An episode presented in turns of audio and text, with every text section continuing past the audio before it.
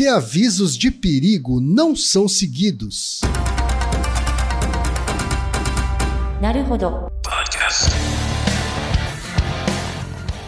Bem-vindo ao Naruhodô, podcast para quem tem fome de aprender. Eu sou Ken Fujioka. Eu sou Altair de Souza. E hoje é dia de quê? Ciência e senso comum. Você quer apoiar a ciência? Quer apoiar o pensamento científico? Quer ajudar o Naruhodô a se manter no ar? Ouvir os episódios e espalhar a palavra já é um grande passo. Mas existe um outro jeito. Quem possibilita isso é a Orelo. Você escolhe um valor de contribuição mensal e tem acesso a conteúdos exclusivos, conteúdos antecipados e vantagens especiais.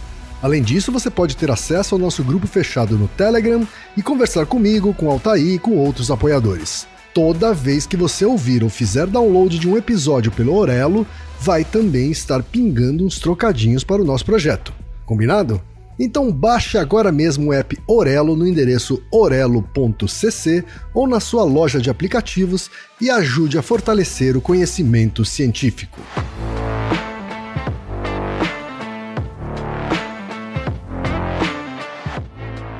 E chegamos ao momento Alura. Querido ouvinte, querido ouvinte. Você quer dar um verdadeiro mergulho no mundo da tecnologia?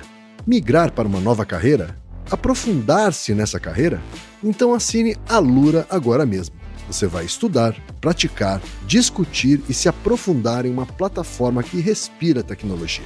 Na Alura, você terá acesso completo ao conhecimento, onde e quando você quiser, com novos cursos todas as semanas. E ainda tem vantagem: ouvinte Naruhodô tem desconto especial. Mas para isso é preciso acessar a seguinte URL, anota aí, alura.com.br barra promoção barra Naruhodô. Nesse endereço, além do desconto especial, você vai conhecer histórias reais de transformação de pessoas que estudaram na Alura. Então, repetindo, acesse alura.com.br barra promoção barra Naruhodô.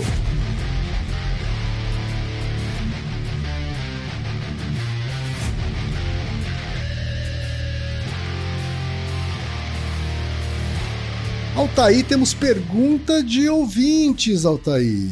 Uma pergunta sobre uma ocorrência é, razoavelmente frequente e recente que ocorreu aqui no Nordeste sobre ataques de tubarão. Não sei se você sabia, né? Olha, eu sabia, sabia sim, até porque eu, eu passei uma semaninha em Fernando de Noronha, Altaí. Lá também estava repleto de tubarões.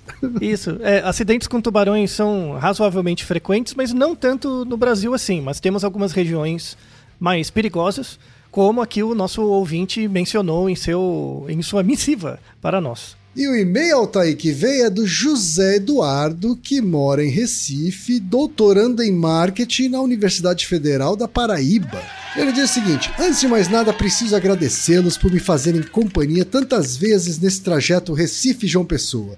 Sem dúvidas, o Naruhodô foi o podcast que mais me acompanhou. Aliás, antes também que Altair pense as piores coisas sobre mim em função da minha formação, vale esclarecer que no nosso programa temos uma pegada que foge ao mainstream. Nós fazemos pesquisas para entender como melhorar o bem-estar dos consumidores. Marqueteiro pensando em bem-estar dos consumidores, hein, Altair? Será que dá para engolir essa? Você que tá falando, então eu não preciso falar nada, né? Só ouça o nosso episódio sobre dissonância cognitiva, mas enfim. Mas a pergunta do Eduardo é boa. Ele diz o seguinte: como mencionei, sou recifense e nesse momento minha cidade infelizmente tem ocupado os noticiários com mais uma sequência de ataques de tubarão a banhistas. Então eu resolvi vir aqui transmitir a pergunta que 100% dos meus conterrâneos se fazem há anos. Por que as pessoas entram no mar sabendo do enorme risco de encontrarem tubarões? Vejam, durante um tempo eu cogitei que as pessoas simplesmente não avaliavam bem o risco, porque, como os ataques eram espaçados, poderia parecer um risco muito distante. Só que recentemente houve três casos de ataques seguidos, o que deixaria qualquer ser humano em estado máximo de alerta, certo? Mas o que se viu por aqui foram pessoas entrando na água com pouquíssimos minutos após os ataques, sem qualquer constrangimento pela presença da imprensa ainda no local ou pela censura das outras pessoas alguns dos quais precisaram ir à delegacia dada a resistência a obedecer os bombeiros. Como explicar psicologicamente esse comportamento, meus amigos? Seria um irresistível chamado do vazio, o episódio 174? Ou quem sabe estaria ligado a um traço de personalidade e essas pessoas têm uma inclinação para transgressões sociais?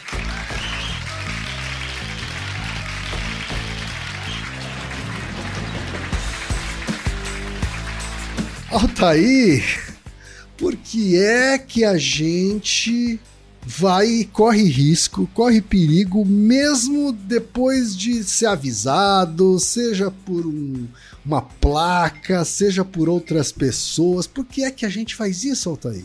A ciência tem algo a dizer sobre isso? Sim, inclusive vocês marqueteiros têm muito a dizer sobre isso também.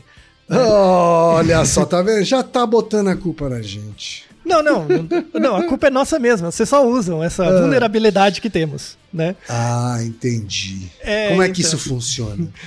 Então, o, o, tem um mecanismo que chama. O termo mais conhecido é em inglês, né? Que é o Sunk Cost Fallacy. A falácia do sunk cost. Certo. E sunk cost em inglês quer dizer custo irrecuperável. Então seria a falácia do custo irrecuperável. O episódio vai, vai, vai trabalhar basicamente com isso, é, é esse tema. Uhum. E esse episódio ele conversa com vários outros episódios também que tem temas meio associados. Tem um, um, mais atrás, que é o episódio 241, porque as pessoas querem sempre ter razão, que a gente falou sobre um conceito muito importante que é a reatância. Certo. A reatância é a propensão do indivíduo, quando você ouve algo que contradiz algo que você acredita, você nega. Na verdade, uhum. quando você tem acesso a alguma informação, que vai, vai contra algo que você acredita, tem dois mecanismos. Tem um mecanismo de resistência, é, que é verificar. Na, na, resistência, você tenta. Tipo, ah, o que, que ele está falando mesmo? Será que eu concordo? Tipo, você delibera, né? A resistência. A reatância, não. Você já nega de cara. Você nem entra em contato. Certo. Seria a reatância. Uhum. E esses dois mecanismos têm. O episódio 241 é, trata bastante sobre isso e tal, né? Mas nesse episódio a gente vai colocar um, uma camada a mais de informação que é sobre esse a falácia do custo irrecuperável. Que uhum. é, especificamente no caso do nosso ouvinte, que é esse, esse, essa questão do, dos ataques de tubarão e tal, né? A cidade de Recife ela é relativamente mais suscetível a ataques de tubarão. É, não é só Sim. pela presença dos tubarões. Tá? A gente tem outras regiões do Brasil que tem tubarão e mesmo assim as pessoas não são atacadas. Tá? Em Recife, particularmente, nas proximidades ali, tem uma questão geográfica também relacionada, porque a, a, a, as praias por ali, em geral, elas são relativamente rasas, mas a partir de um ponto ela fica muito funda. Uhum. Né? Então é como se tivesse uma vala. E aí, e, e, isso tem um efeito das marés também. Então quando a maré está alta, os tubarões eles vêm para uma parte mais rasa, mas quando a maré fica mais baixa, às vezes eles não conseguem voltar para a parte mais funda. E aí eles ficam ali na beiradinha. E, e, eles não ficam ali na beiradinha por causa das pessoas, eles ficam porque eles estão pegando outros peixes, coisas do tipo, né? Aí a maré Sim. baixa e, e aí eles acabam ficando no raso e tem a interação com outras pessoas. Então, em geral, tubarões não gostam de carne de pessoas, tá? Não, não é algo que interessa muito para eles. Mas nesses tipos de contato, sobretudo as espécies da região, são um pouco agressivas quando você é, invade sem querer o, o, o território local delas. Tá? Muitas dessas espécies são territoriais e você tá ali sem saber, mas o peixe não tá nem aí com isso, né? O tubarão não tá nem aí com isso. Então acontecem esses tipos de contato agonístico. Infelizmente, pessoas se machucam e, e, e muitas vezes é grave, né? Pode ocorrer mortes e, e coisas do tipo. Mas o, o, relato do nosso ouvinte, né, é interessante, do José Eduardo, que fala assim: a, a pessoa acabou de ser atacada. Se você for na praia, tem uma placa dizendo, ó, oh, tem tubarão aqui. Tipo, vai para lá, não fica aqui tem a placa e mesmo assim a pessoa vai. Uhum. Se você vai pensar, né? Você vai pensar, que bicho cabeçudo. É, é, isso não acontece só com tubarões. Acontece, por exemplo, com locais, praias, assim, em que a, o risco de afogamento é maior. Tem uma placa lá, tipo, ah, praia de tombo, cuidado, você pode se afogar, né? Alguma coisa assim. Mas você vai ver, tem o cara lá com o bundão na praia, na água, né? Então, uhum. isso acontece, tá? Então, a causa por trás disso, uma das causas, tem a ver com essa ideia do, da falácia do custo irrecuperável. Tá? A falácia do custo irrecuperável ela funciona assim. Ela, ela não acontece só nesses contextos de tubarões, praias, e, enfim. Por exemplo, quem já deve ter acontecido na sua vida, com certeza. Você foi começar um trabalho e depois, no meio do trabalho, você percebeu que, tipo, não ia ficar bom ou uma outra pessoa fez melhor que você. Aí você começou a pensar com você mesmo assim: ah, mas eu já cheguei até aqui, eu vou terminar, vai. Você já teve essa sensação? Aham. né? Sim. Ou, ou, por exemplo, ah, você comprou um ingresso para um show e aí você tava, tava com uma preguiça de ir, mas mesmo assim você foi porque você já comprou, já gastou dinheiro. Também sim, também sim. É, são fenômenos, parecem que eles não são conectados, mas são parecidos. Imagina, por exemplo, que você vai à praia. Quando você vai à praia, em geral a praia é um ambiente reforçador, né? Em geral as pessoas gostam. Então imagina que você veio de carro, se deslocou, fez todo um trabalho para ir pra praia, e quando você chegou lá, teve o ataque do tubarão. Não com você, mas você viu, né? Alguém falou, né? Tá. O que que acontece? Na sua frente tem um ganho, mas a perda, ela é probabilística, pode ser que não aconteça com você, e ela tá distante. Então o que que geralmente as pessoas fazem? Ah, se eu entrar na água, comigo não acontece. Isso chama efeito da primeira pessoa. O efeito da primeira pessoa diz o seguinte, que nada de ruim vai acontecer com você. É, é- é meio que uma aversão à perda, sabe?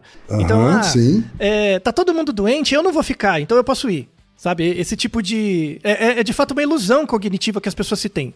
Por quê? Em- em- isso acontece em contextos em que você tem um ganho, o ganho tá na sua frente, mas para evitar o perigo de algo que é probabilístico, que não vai acontecer com certeza, você tem que abrir mão desse ganho. Ou seja, você tá num enquadramento de perda, sabe? Então, por exemplo, sei lá o que, que você fez, você chegou na praia. Falou, "Ô, beleza, agora é a praia. Aí o bombeiro chega e te fala: Não, você não pode entrar na praia porque teve ataque de tubarão. Aí o, o que, que você tá abrindo mão? Você tá abrindo mão do ganho de ter de ir pra praia pela probabilidade de entrar na água e ser atacado, que você julga que é pequena. Certo. Né? Ou seja, você está lidando necessariamente com uma perda. Uhum. Então, o que, que você prefere? Perder agora, que é não ir pra praia, ou perder probabilisticamente depois, caso você entre na água e seja atacado? Você percebe o enquadramento? Sim. O que, que você prefere? Uma perda agora ou uma perda probabilística no futuro? Entende o jogo? Claro, é claro que eu não quero perder agora, né? Isso. E aí é por isso que muitas pessoas brigam, né? E tentam entrar e tudo mais, e desconsidera. Em relação a ataques de tubarão, acontece, mas, por exemplo, tem coisas mais frequentes que ataque de tubarão, que é afogamento.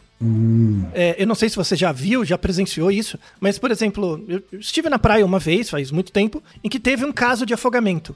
E aí resgataram a pessoa, enfim, tal, né, na, na, pra praia. Eu tava um pouco longe, mas era engraçado ver que tinham outras pessoas na praia. As que estavam próximas estavam ali mais abaladas, né? Mas um pouquinho mais pra frente, o povo tava na água de novo, no mesmo local que gera perigo, sabe? É, é, ou seja, esse pequeno distanciamento já gera uma percepção de probabilidade do futuro grande o suficiente pra você não querer perder agora, né? E aí você entra na água de qualquer jeito, sabe? Certo. Então, o, o, o, o trabalho do salva-vidas é, é, é tipo enxugar gelo sempre, porque a gente é meio tapado mesmo. E, e tem muito, muito estudo sobre essa coisa do, do efeito do custo irrecuperável, né? Pelo fato da gente já ter gastado uma energia inicialmente e querer essa energia de volta, né? Ou não lidar com a perda, dado que a gente já gastou a energia, faz a gente se arriscar ainda mais. Certo. Essa é a ideia do custo irrecuperável. E isso acontece com qualquer um, é isso? Qualquer, Qualquer um tá um. sujeito a isso. Não, não, todo mundo. 100%. Inclusive outros organismos. Porque não é uma coisa pensada, elaborada. Não, né? não. Ela é quase inconsciente, assim. Isso, isso. Por isso que o, o, o relato do nosso ouvinte, né, no, no final, que ele coloca é, como explicar psicologicamente esse comportamento. É, isso estaria ligado a um traço de personalidade? Essas pessoas têm uma inclinação para transgressões sociais? Não, não é nada disso. É comum a todas as pessoas, incluindo eu, você e o leitor, o, no- o nosso ouvinte Entendi. tá? Só muda o contexto. Então, em certas situações, essa coisa do custo irrecuperável não te afeta tanto quanto em outras. Então, vamos. Essa questão, né, do, do- da falácia do custo irrecuperável é algo estudado já na psicologia social, né, nessa coisa de economia comportamental também, né? é, já desde os anos 60, 50, 60 do século passado. A grande falácia da economia do- na metade do século passado era julgar esses essas falácias por custo irrecuperável como coisas irracionais do ser humano, sabe? Então, por exemplo, você está fazendo um trabalho e de repente você percebe que ele não vai funcionar. Só que você já fez o trabalho, então você já, já gastou a energia. Para evitar perder mais, o melhor era você parar, né? Tipo, ah, vou parar, Sim. né? E mudo, né? Só que as pessoas não fazem isso. Né? Então, isso era, era visto né, pela economia do, do século, no- na metade do século passado como algo irracional. Porque assim, ah, tudo bem, você já teve a perda, então você lida com a perda e evita que ela fique, evite que ela fica, fique maior. Só que não é uma questão de irracionalidade. Não tem a ver com isso. A gente tem um episódio anterior também que é o 155, porque tomar decisões cansa o cérebro, né? Que a gente explica a diferença entre decisão e escolha. Que na verdade é, é essa coisa da, das pessoas continuarem insistindo, mesmo apesar de uma sequência de perdas. E isso, isso tem uma explicação para o indivíduo, que é a seguinte: Hum. numa, uma situação de custo irrecuperável é uma situação em que você tem uma perda que não tem volta. Por exemplo, quem? Você já foi pra praia várias vezes, certo? Sim. Em quantas das vezes que você entrou na, na água aconteceu algum problema? Você não precisa nem ter se afogado, mas pe- pense em quantas vezes? Aconteceu alguma? Zero. Zero. Então, a maior parte das pessoas é assim. A alta perda é muito difícil da gente passar. Então, é muito raro na vida de uma pessoa ela passar por uma situação de morte, de quase morte, ou quando acontece é definitiva, né? Que é chamado, isso é chamado de custo catastrófico, né? Então, o, o custo, quando você passa por uma situação que tem um custo catastrófico, isso não necessariamente é uma perda. Porque ele é tão catastrófico que ele acabou, né? Tipo, não, não, tem, não tem sequência de eventos depois sabe? Sim. Inclusive, inclusive esse, esse, um dos primeiros trabalhos que descreveu a ideia de custo catastrófico foi de um, um professor que participou de um episódio anterior, que é o professor Armando Bilioni. Ele escreveu isso no doutorado deles, um, um- um ensaio analítico, né, é, é, estatístico sobre custos catastróficos. Vamos deixar na descrição esse artigo, que mostra exatamente isso. Que quando o custo é catastrófico, na verdade você não experiencia perda. Porque acabou. Né? Não, não, tem. E, e é por isso que é tão difícil da gente pegar. Né? Tenho muito orgulho, assim, o professor Milione, meu sogro, né? E foi muito interessante quando eu li esse artigo. Falei, nossa, é verdade, né? Isso tem muita aplicação para psicologia, apesar dele ser engenheiro. Né? Ele não tinha percebido na época, mas tem, tem muito mesmo. Aham. Então, um dos pontos onde surge essa falácia, né? Porque a gente nunca vai experienciar um custo catastrófico Sim. né? E ao mesmo tempo a gente tem medo da perda. É, perder alguma coisa é muito pior do que ganhar alguma coisa. Né? Então, essas duas coisas, o fato da gente nunca experienciar um custo catastrófico, logo a gente não percebe ele como uma perda, e o fato da gente ter um, inerentemente, isso é evolutivamente, tem uma causa final forte, é, a gente ser é, avesso à perda. Ter muito mais medo de perder do que de ganhar. Sim. Tá? Então, basicamente são esses dois fenômenos assim que estão por trás. E tem um terceiro fenômeno que é, é, foi trabalhado muito num, num episódio que a gente gravou, que é o 218, que é se existe sorte de principiante. Nesse episódio a gente fala bastante assim da diferença entre probabilidade e frequência, né? Que a- as probabilidades, esse valor de probabilidade que vai de 0 a 1, na natureza a gente não experiencia. Então, por exemplo, qual é a probabilidade de você, quem, ir pra praia e ser atacado por um tubarão, né? Você não tem como estimar isso. Uhum. Por, que, com- por que, que você não tem como estimar? Porque você não conhece o, o ambiente. Você não, você não tem todas as informações do ambiente, do espaço amostral, né? Para calcular as probabilidades. O que, que você tem experiência enquanto indivíduo? As frequências. Frequência existe na natureza. Você foi pra praia 10 vezes e nenhuma delas teve o problema.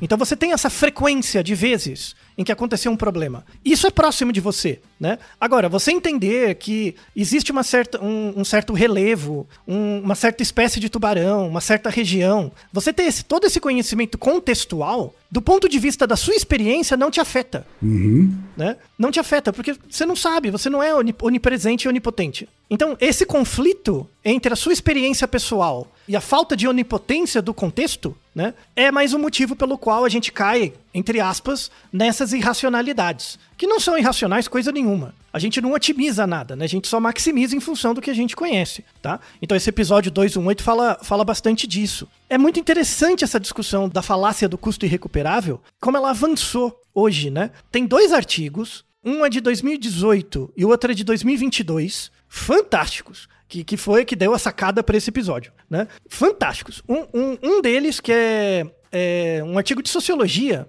inclusive, que ele fala sobre a sociologia do arrependimento. Para você lidar com essa coisa do custo irrecuperável, um, um afeto, um sentimento que você tem que lidar é com arrependimento. Então, por exemplo, quem? Ó, vou te, vou te dar um exemplo, né? Imagina que você, saiu, você quer ir pra praia. Você saiu de casa, pegou o carro, dirigiu lá, sei lá quantas horas, chegou na praia. Aí na hora que você chegou na praia, você viu que a praia estava fechada. Ou teve algum problema e você não podia ir, tá? Você concorda que você, você já gastou aquela energia toda de sair de casa e ir até lá? Concorda? Sim. Você consegue sentir o arrependimento por ter ido até lá? Poxa, se eu soubesse disso antes, não teria saído de casa.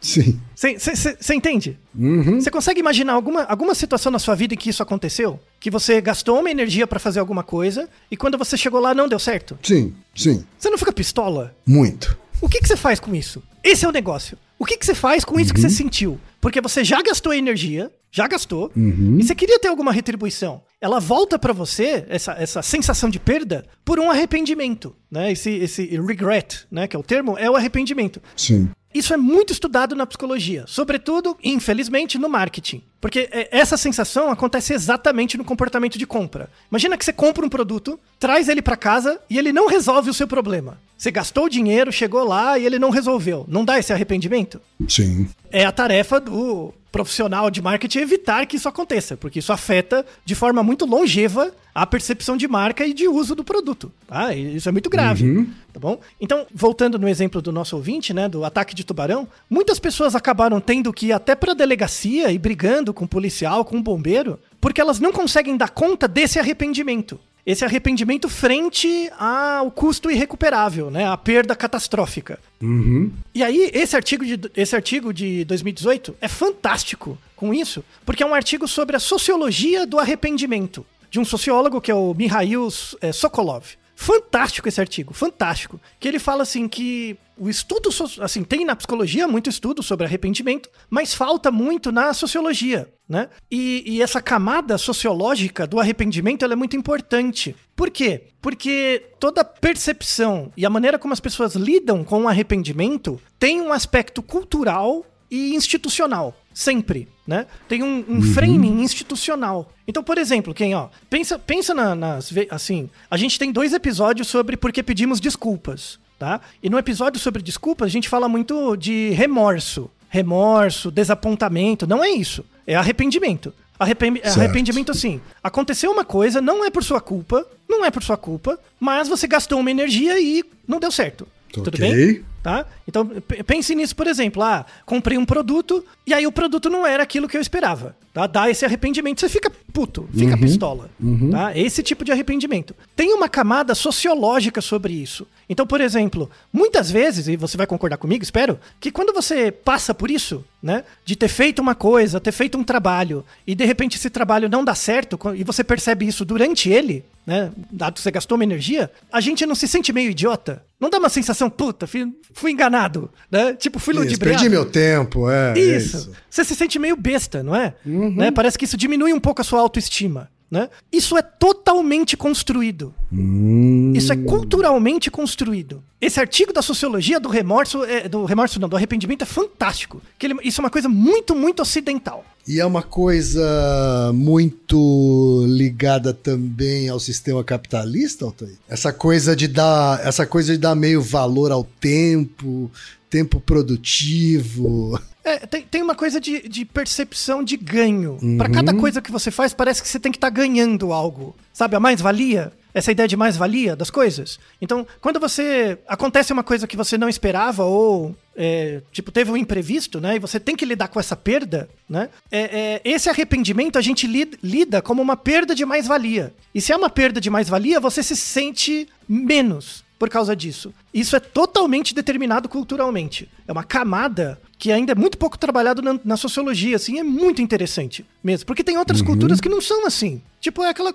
Tá bom, né? Tipo, é, é mais resignado. A pessoa é mais resignada, né? Sim. Quando, quando você tem um modo de vida que não visa produção, né? Quando acontece esses tipos de coisa, é simplesmente, ah, eu não tenho controle de tudo, é, tá bom, né? Tipo, é uma resignação, né? Ou você pode ressignificar de outra forma, né? Então, o, o- inclusive nesse artigo ele coloca que esse, essa falácia do custo irrecuperável, ela tem um determinante cultural muito forte. Ela, ela é muito mais forte em algumas culturas do que outras. Exatamente por essa percepção do quão idiota você se sente quando, tipo, ah, cheguei na praia, a praia tá fechada por causa do tubarão, que droga, eu queria ir pra praia, agora eu vou mesmo assim.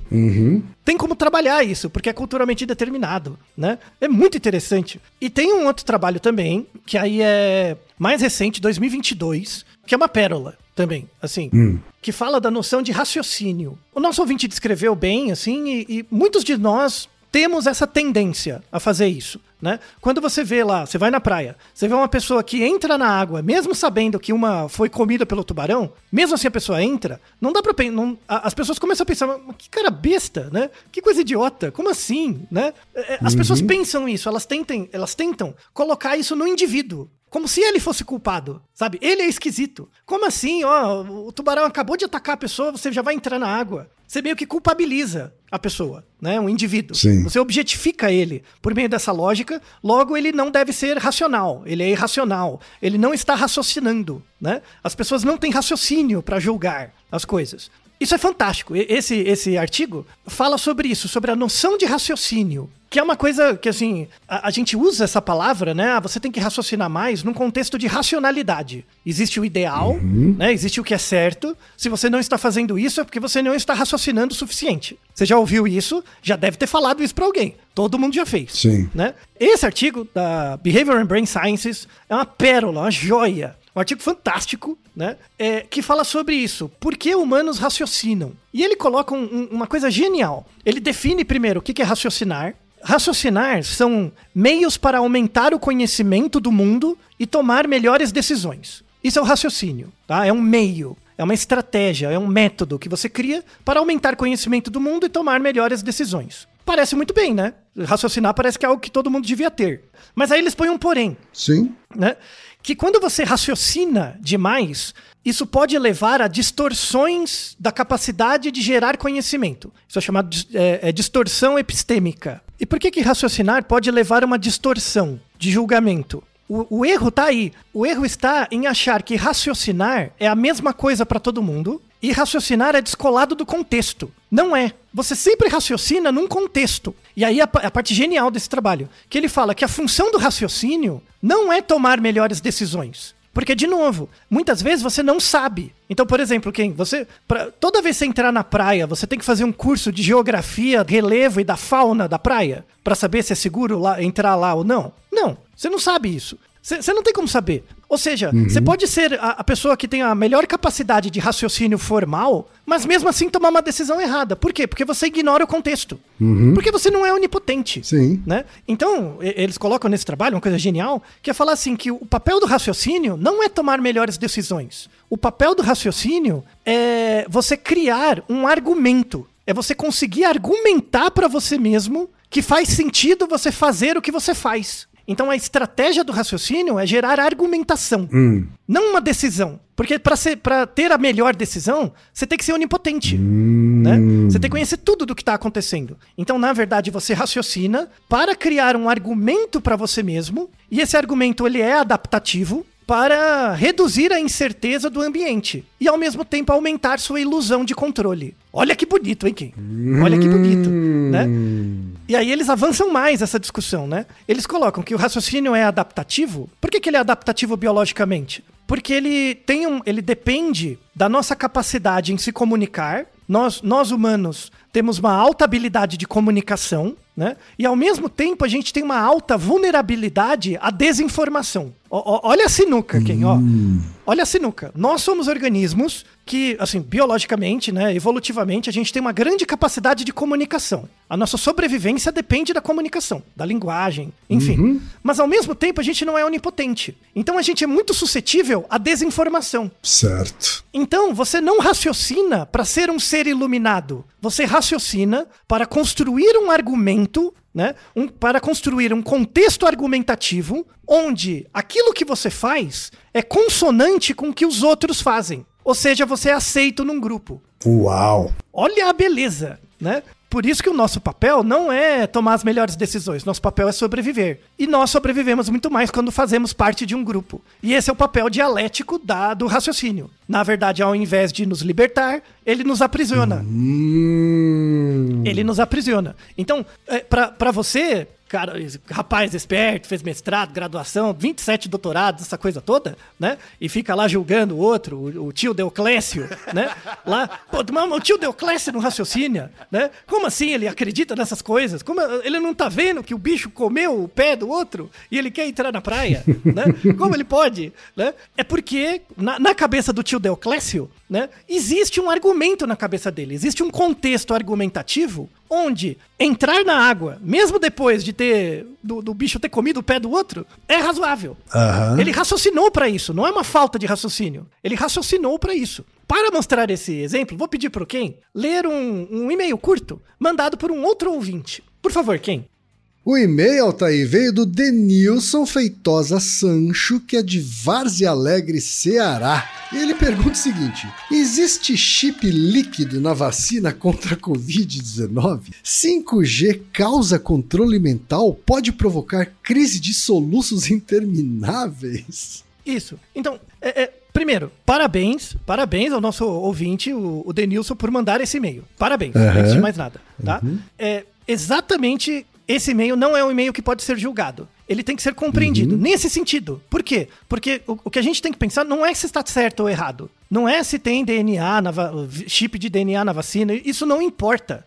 A questão não é esse argumento. A questão é, na nossa sociedade, existe um contexto argumentativo onde esse tipo de raciocínio é aceitado e valorizado. É isso que tem que ser compreendido. Não existe um raciocínio magnânimo, matemático, lógico, que valha para qualquer contexto, para qualquer indivíduo, indissociado de um período histórico ou um contexto social. A questão é, e, e- e, de novo, o- o- os ouvintes e o próprio Naruhodô, eu e o Ken, a gente não tem acesso ao contexto argumentativo que gerou essa pergunta. Existe chip líquido na vacina contra a Covid-19? Isso é uma falta de, de alteridade nossa, porque tem um contexto social em, em que isso acontece, onde isso vira um argumento. Tá? Vou até dar, dar, dar um outro exemplo, que é, é muito, assim, só muda o assunto, né? Mas é igualzinho o exemplo do tubarão. Então, por exemplo, hoje a gente tem uma hesitação vacinal como há muito tempo não visto na nossa história moderna. Especificamente contra vacinas de Covid. Então, por exemplo, tem, existem discursos, né? Tem até grupos de pesquisa avaliando isso, em que a gente tem uma nova versão da vacina para Covid, que é a versão bivalente, está sendo aplicado na- na- nas populações mais idosas e sistematicamente tem pessoas que não tomam essa vacina, não querem tomar a vacina bivalente. Não quer, né? Mas essas mesmas pessoas tomam a vacina para gripe anualmente. Todo ano. Elas tomam certinho as outras vacinas.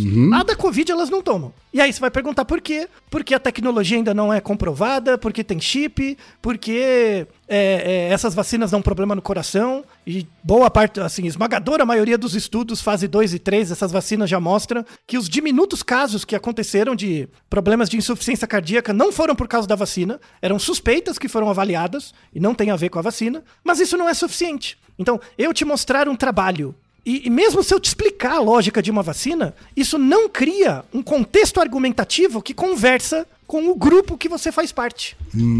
E é por isso que não cola. E é por isso que, por exemplo, o, o, o marketing cola muito mais. Não porque ele é baseado em algo razoável ou lógico, mas sim porque a, a peça publicitária é feita para gerar ra- a- a raciocínio nas pessoas a partir da criação de um contexto argumentativo onde ela se sente à vontade. Né? Então, por exemplo, você dizer para a pessoa, ah, você não raciocina, é é uma falta de alteridade. Todo mundo raciocina, todo mundo é capaz de utilizar a, a lógica proposicional de forma correta. Todas as pessoas. A questão é que a lógica proposicional tem que bater com um contexto argumentativo. Aí funciona, né? Aí, aí você vai me falar, né? Ah, mas, mas lógica formal, aquela coisa que você estuda para concurso, modus tollens, modus ponens, é mó difícil. É difícil para um cacete, mesmo, muito, muito difícil, tá? E, e como assim as pessoas usam, né? Elas acertam. Então, se você desconectar do contexto, da lógica, da- do contexto argumentativo, de fato, não funciona, tá? Mas se você tem, agora vamos falar dos experimentos, tem experimentos em que quando você coloca, monta o problema lógico dentro do contexto argumentativo da pessoa, ela age certinho. Como manda o figurino. Quando você tira do contexto, ela erra miseravelmente, né? Porque, de novo, por que, que a gente raciocina? A gente raciocina não para saber a verdade. A gente raciocina para criar um argumento. E esse argumento tem que fazer parte de um contexto onde a gente faz parte. E se esse contexto onde a gente faz parte faz sentido, o, o raciocínio está correto, na nossa perspectiva. Porque a gente nunca vai ter acesso à, re- à realidade e à verdade como ela é de verdade. Né? Eu não sei de você quem, mas isso é, é fantástico. Né? Fantástico. É um, um pensamento bem elaborado, Altair. É bem elaborado, por isso os artigos são imperdíveis, mais uma vez. Né? Aham. E, e- e aí a gente consegue redefinir, à luz da psicologia, não da estatística, tá? Ou, ou do cálculo de probabilidades e tal. É, é, a gente consegue redefinir o que é inferência. Inferência. Por exemplo, na estatística, inferência é a partir de um estimador amostral, você vai tentar inferir um parâmetro populacional. Então, a partir da. Eu coleto uma amostra de pessoas, vejo a proporção de pessoas que mascam chiclete na amostra, e a partir daí eu faço um cálculo para saber quantas pessoas na população mascariam chiclete com uma certa incerteza. Tá? Isso, isso a gente tem o um Naruhodo sobre pesquisas eleitorais, que a gente explica isso bonitinho. No ponto de vista da psicologia do indivíduo, né? De um indivíduo falho, é, é, que não tem contexto do ambiente, que não é onipotente, a ideia de inferência não é essa. Né? Inferência seria produção de novas representações mentais a partir de uma base de representações anteriores. Hum. Então, inferir para o indivíduo é produzir a partir de algo que ele já tem. O inferir não é algo novo. É uma representação que você tem que você cria outra. É uma escada, é um contínuo, né? A ideia de inferência. Tá? Então, uma outra forma de entender inferência é, você, é uma, uma produção de crenças na base de outras crenças. Você nunca vai chegar amanhã para mim, quem? E falar que acredita de uma coisa que não tem nada a ver com você. Todas as suas crenças são um processo de construção a partir de outras crenças.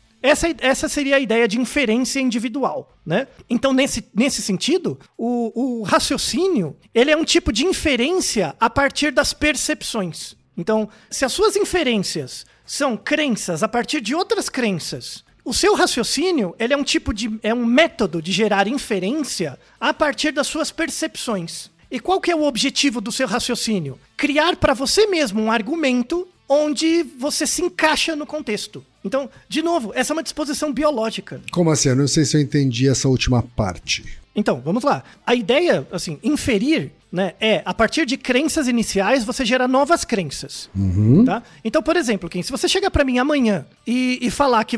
E imagine que é verdade, você não tá zoando. Você acreditar, é, chegar para mim e falar piamente que você acredita em essas terrestres, é, é, isso não é do nada. Uhum. E isso foi construído, mesmo que você não fale. Mas, mas teve alguma coisa que aconteceu. Sim, tá? sim. Tem alguma, alguma coisa. Então, uma inferência. Ah, eu acredito em essas terrestres. Tem um processo anterior que muitas vezes não é, não é visível para as pessoas, mas acontece, tá? Então, inferências são crenças a partir de outras crenças. E o que, que seria o raciocínio? É você pegar essa sequência de crenças e transformar num argumento para você. E o objetivo último desse argumento não é não é descobrir a verdade, é fazer parte de uma comunidade, de um contexto. Hum, certo. Não é bonito? Hein? Uhum. Não é? E eu posso estar predisposto a essa inferência, a essa mudança de brusca de opinião, só por uma busca de aceitação do grupo, no grupo, algum tipo de, de- de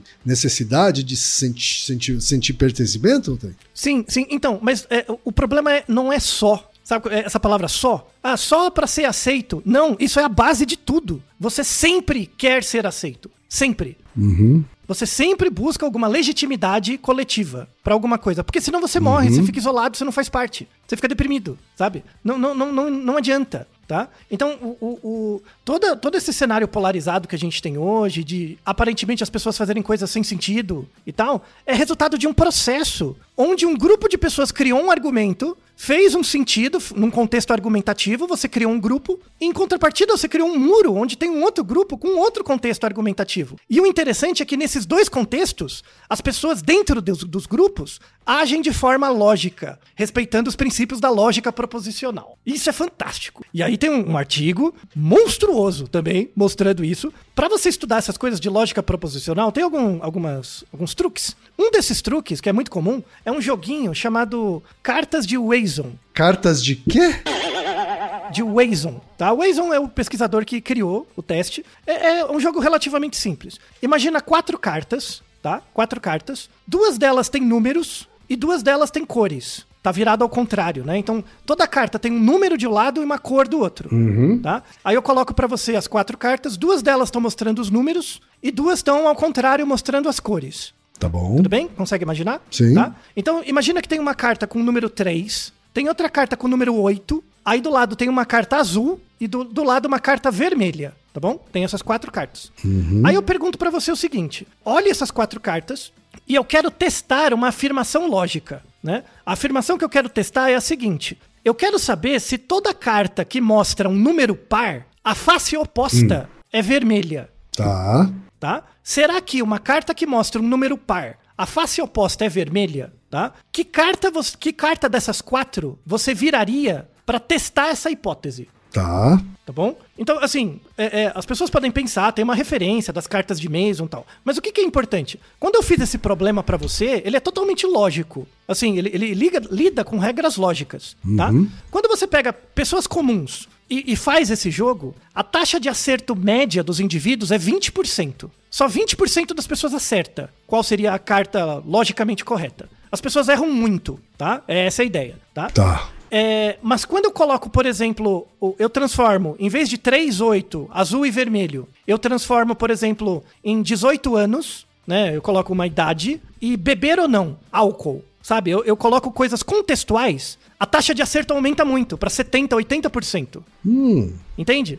Então, quando eu pego coisas abstratas, as pessoas erram, né? Porque ela tem que estudar, ela tem que entender as regras de lógica proposicional. Modus tollens, modus tones, aquilo que ninguém entende, que é muito difícil mesmo. Certo. Né? Você confunde o tempo inteiro, que é um bagulho difícil mesmo. Então, por exemplo, se eu for responder do jeito lógico, né? Se eu pegar a carta 3 e virar ela, e ela for vermelha, ou seja, a carta ímpar for vermelha, não viola a regra. Ou seja, eu não consigo dizer nada. Se eu pegar a carta 8, que é a par, virar ela e ela não for vermelha, viola a regra. E aí eu acertei, né? Isso é o modus ponens. Se eu pegar a carta vermelha e virar ela ao contrário encontrar um número ímpar, não viola a regra. Ou seja, né, não, não consigo responder. Se eu pegar a carta azul e ela e virar ela e tiver um número par, viola a regra. Então é um modus tollens. Assim, eu tenho certeza que pra quem tá ouvindo a gente, não pega um papel pra anotar, você não vai entender a explicação lógica, porque é muito difícil. Claro. Agora, se eu colocar num contexto de, por exemplo, idade para consumo de álcool e beber ou não, né?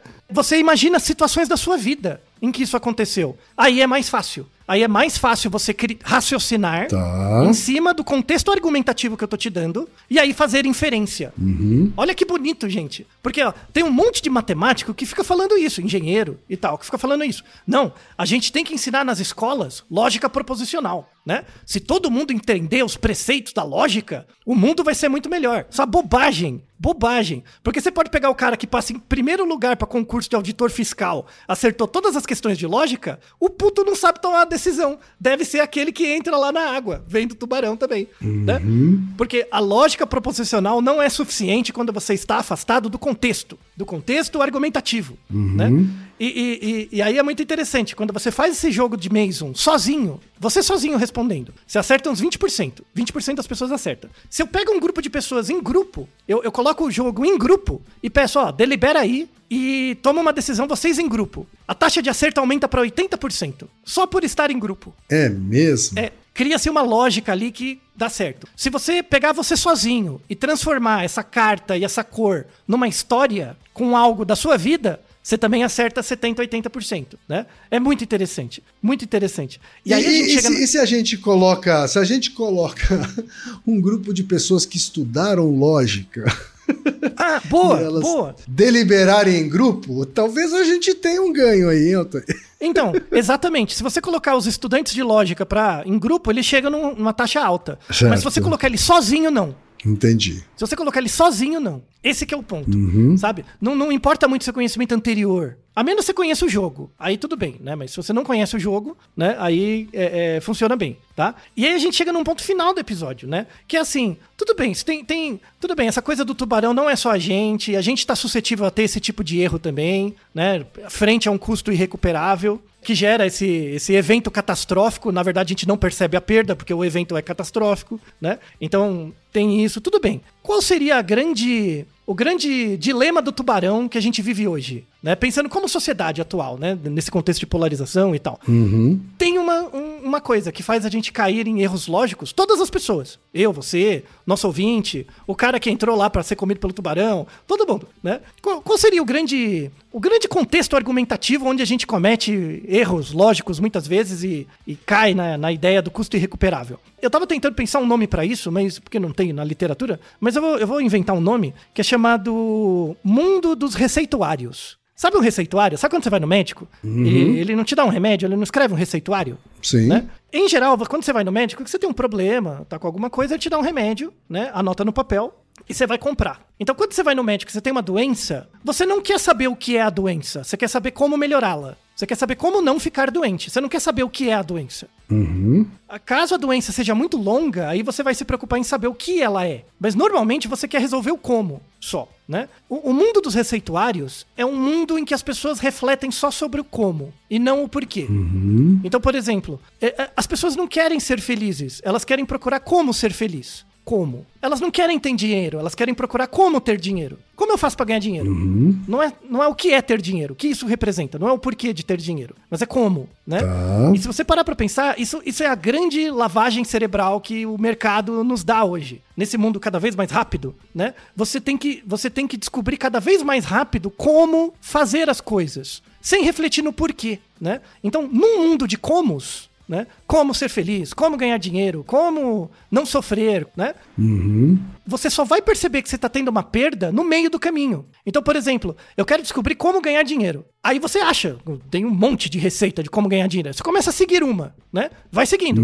Aí chega no meio do caminho, você percebe, eu acho que isso não vai dar certo, né? Mas porra, mas eu já fiz até aqui, eu vou, vou à frente. E aí você perde mais ainda. É igual o nosso amigo tubarão, né? Igual o nosso amigo tubarão. Puta, vim até a praia, trouxe até o meu, meu minha boia, né? Enchi a boia, tá aqui, agora, eu quero- agora vou entrar na água, né? É a mesma coisa. Por isso, e, e aí a grande reflexão final, né, do, do, do episódio, né? Que num, num mundo onde a gente só tem comos, todo como é ligado a um quem. Então, por exemplo, se, se eu coloco na internet uma receita de como ganhar dinheiro, necessariamente tem alguém que te diz o como. E essa pessoa vai ser quem te ensina a ganhar dinheiro. Logo, ela vira o xamã. E aí, o que, que ela faz com você? Ela ensina pra você como fazer um terceiro ganhar dinheiro. E aí é o curso de como vender curso. Olha que beleza aqui! né? Então, essa, é, eu, eu achei esse, esse e-mail fantástico, porque assim, é um cara do marketing falando sobre o tubarão, que na verdade ele, isso é uma, uma projeção, um- uma identificação projetiva da própria área dele inteira. Né? Aham. O marketing é isso. Total. É ensinar as pessoas como ter coisas, como fazer, sem se questionar o porquê, porque todo como tem um quem. E aí você vai ter o adorador de iPhone, o adorador do que lá o que, o adorador do bilionário, sem precisar se refle- sem, sem precisar refletir sobre o porquê, né? E aí é, é- é muito interessante, porque a gente consegue perceber duas coisas. Por que que é, numa sociedade tão desigual, por que que o cara muito pobre, ele fica deprimido, ele sofre muito, né? Porque ele sempre tá buscando esse como. Então é sempre essa coisa aí de enxugar gelo e não existe. Sim. né? É, um, é um contexto argumentativo onde ele cria uma- um raciocínio próprio de que as coisas não estão dando certo só por causa dele. E, e- e é interessante porque isso não afeta só quem é muito, muito pobre. Afeta também quem é muito rico. Porque se você tem privilégio e renda demais, você vai começar a perceber que nada do que acontece com você é por sua causa. Vai dar uma noção. Porque tudo que você tem é gerado por outras pessoas. E, e aí vai dar um senso de autoeficácia muito, muito grande. Vai achar que você, você vai começar a sentir que você não é capaz de produzir nada. E é por isso que quanto mais rica a pessoa, mais crente numa entidade transcendente ela é. Né? Se você pega pessoas muito, muito ricas, elas vão ficando cada vez mais religiosas. Cada vez mais crentes numa entidade transcendente, porque isso é um contexto argumentativo que faz com que elas criem uma inferência de que o que elas têm é por causa delas. E que elas foram, na verdade, abençoadas e que tudo vai dar certo e o objetivo da vida delas é deixar um legado e um sentido para que outras pessoas tenham a mesma condição que elas, né? E nenhum desses dois grupos percebe que, na verdade, tudo isso é calcado numa enorme desigualdade, né? E os dois grupos estão lidando com uma- um custo irrecuperável que eles não querem abrir mão, né? Um é o custo do controle, né? Quem é muito rico é o custo de poder controlar e aprender a lavar prato, limpar casa, coisas do tipo trocar uma resistência de chuveiro, né? E o, o cara muito pobre ter direito a uma vida que mereça ser vivida, né? né? que- Você não imaginava que a gente ia chegar numa discussão sobre essa a partir do tubarão, né? Mas não mesmo, viu, Thaí? Não mesmo, mas adorei. Adorei esse pensamento elaborado. É, então, a, a recomendação que a gente fica pras, deixa para as pessoas é assim: primeiro, as referências sempre, são muito legais. Pense nessa ideia do custo irrecuperável. Se vale a pena mesmo. Você tá, você tá passando por uma situação que você percebe, tudo que você tá percebendo é perda. Tudo bem que você já teve a sua perda, mas o que, que é melhor? Você aceitar essa perda e não aumentá-la e lidar com o sofrimento dela, né? E, e perceber que não é necessariamente sua causa, enfim, talvez seja uma parte ou não, mas tudo bem, você pode deliberar, né? E se você quiser seguir ainda, pelo menos criar um argumento razoável, né, para você mesmo, né? E aí tem uma, um raciocínio importante, assim. Se você, se você se sentir nessa situação, tipo, ah, só tô fazendo isso só porque eu já fiz tanto e não sei se é, vale a pena e tal, né? É, tem um, uma estratégia muito boa que os artigos mostram que é a seguinte: é, imagine uma pessoa igualzinha a você, igualzinha, que tá passando pela mesma situação, né? Mas tenta imaginar ela fora de você, tá? E, mas você sabe que essa pessoa tá passando pela mesma situação que você passa, né? Ou seja, ela teve a mesma perda que você. E imagina que você vai tentar dar um conselho para ela, né? Você faria as coisas do mesmo jeito que tá fazendo, né? Não responda isso rapidamente, mas pense um pouco, sabe? É, é, essa possibilidade de exercício de espelhamento é, pode ajudar bastante a você lidar com arrependimento, lidar com, com esse custo catastrófico e perceber que, na verdade, o grande custo catastrófico é viver uma vida que a gente não merece viver, né? Então, se a gente puder evitar isso, é, é o mais importante. Tá certo, então, tá aí. E Naru Rodô, ilustríssimo 20. E você já sabe, aqui no Naru Rodô, quem faz a pauta é você. Você tem alguma pergunta pra gente ou quer comentar algum episódio? Escreva pra nós. podcast@naruhodô.com.br. Repetindo? podcast@naruhodô.com.br. E lembre-se, mande nome completo, idade, profissão e a cidade de onde você está falando. É isso aí. なるほど。 Esse podcast é, é apresentado por b9.com.br.